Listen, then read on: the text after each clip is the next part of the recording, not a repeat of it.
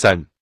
五月份，基辛格拟出一个方案，部分的满足了苏联的建议，但并没有削弱一旦受到苏联袭击，指望我们给予援助的盟国和其他国家。基辛格所建议的不是签订一项在发生战争时不使用核武器的条约，而是我们双方不仅在我们之间，而且在我们任何一国和第三国之间都不应使用武力，并同意在使用核武器的危险迫在眉睫时彼此进行磋商。我知道勃列日涅夫对此方案并不会感到完全满意，因为他并不妨碍我们同北京的关系进一步发展。但从他的目的来说，聊胜于无，于是他便同意了该方案。六月二十二日星期五，我们在白宫东厅举行了正式仪式，签订了这项协定。那天下午晚些时候，我们飞往加利福尼亚州，途中越过科罗拉多大峡谷时，总统专机空军一号做了低空飞行，使勃列日涅夫看到了峡壁上明暗辉映的奇观。勃列日涅夫说道：“我在新闻片和美国西部牛仔影片里看过许多这样的画面。”我回答道：“是啊，约翰·维恩。”他突然从窗口跳了回来，耸起双肩，将双手放在臀部，装作从枪套中取出六发式手枪的样子。乘短程直升机从埃尔托罗到圣克利门地区时，我请勃列日涅夫坐在窗口旁，好好的看一看我们下面的高速公路网和郊外风景。我感到他对这一切，特别是对马路上众多的小汽车和大批的私人住宅，留下了深刻的印象。我告诉他，海滨区的房子一小部分为富人所有，但大部分属于在工厂和各种机关工作的人们。他若有时间到我国其他各地去访问的话，他也会看到大体上相同的情况。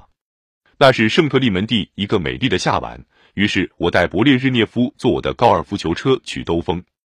我曾建议他住在附近的海军陆战队彭德尔队营基地长官的大房子里，但他硬要和我们同住。我认为他之所以这么做，是为了要强调我们之间的个人关系。我们在圣克利门蒂的房子尽管很漂亮，但按苏联领导人的标准就未免太小了。他们习惯于沙皇贵族的乡间住宅和别墅，而我们这房子的设备根本不适于接待国宾。朱莉和特里西亚的卧室是仅有的空房，因为特里西亚最近重新装饰了他的卧室，所以我们就把勃列日涅夫安排在那里。整个房间大约只有十英尺宽，十五英尺长。特里西亚所选的墙纸上有柔和的淡紫色和蓝色相间的大花卉图案。我们竟然把勃列日涅夫那样巨熊般的人物安置在一间女性味十足的房间里，想来倒也蛮有趣的。在华盛顿和戴维营进行的会谈中，勃列日涅夫在中国问题上极其克制，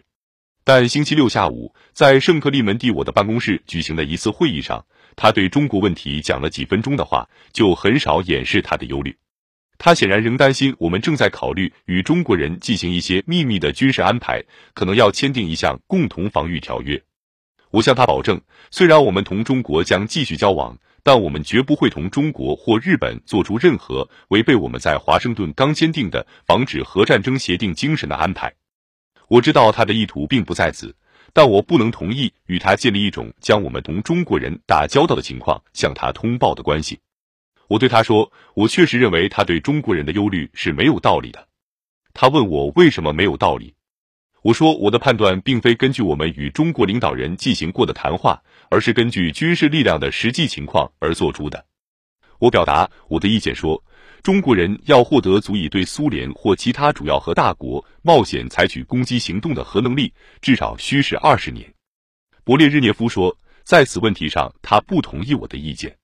我问他：“你认为中国成为一个主要的核大国需要多长时间？”他举起双手，摊开食指。起初我以为他在做某种投降姿势，后来他挺直了手指说：“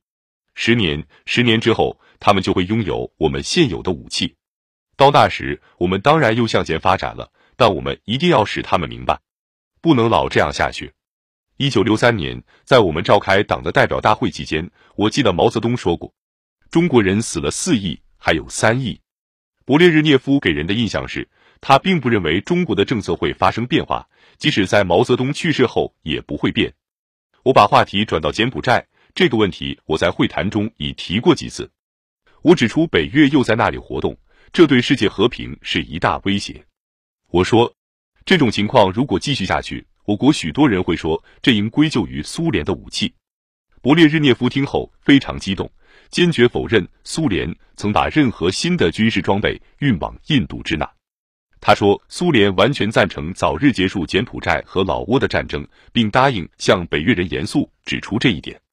关于该地区出现新武器的事，勃列日涅夫说，他认为中国人要对此负责。中国人不仅应对武器本身负责，而且也应对散布武器是苏联人运去等消息负责。会议结束时，勃列日涅夫尽管情绪显得很激动，但他还是尽量用外交方式敦促我们不要同中国签订任何军事协定。他说，一九七二年他未提这个问题，但现在他为未来担忧了。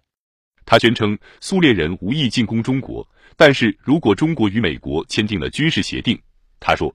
那就把问题搞乱了。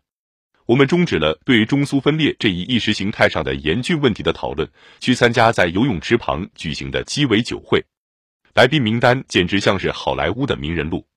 来宾排成一行来见我们，因此勃列日涅夫有机会会见每一位。当一个巡回演出的墨西哥流浪乐队在黄昏时分奏起欢快的音乐时，勃列日涅夫热情地向每位来宾致意。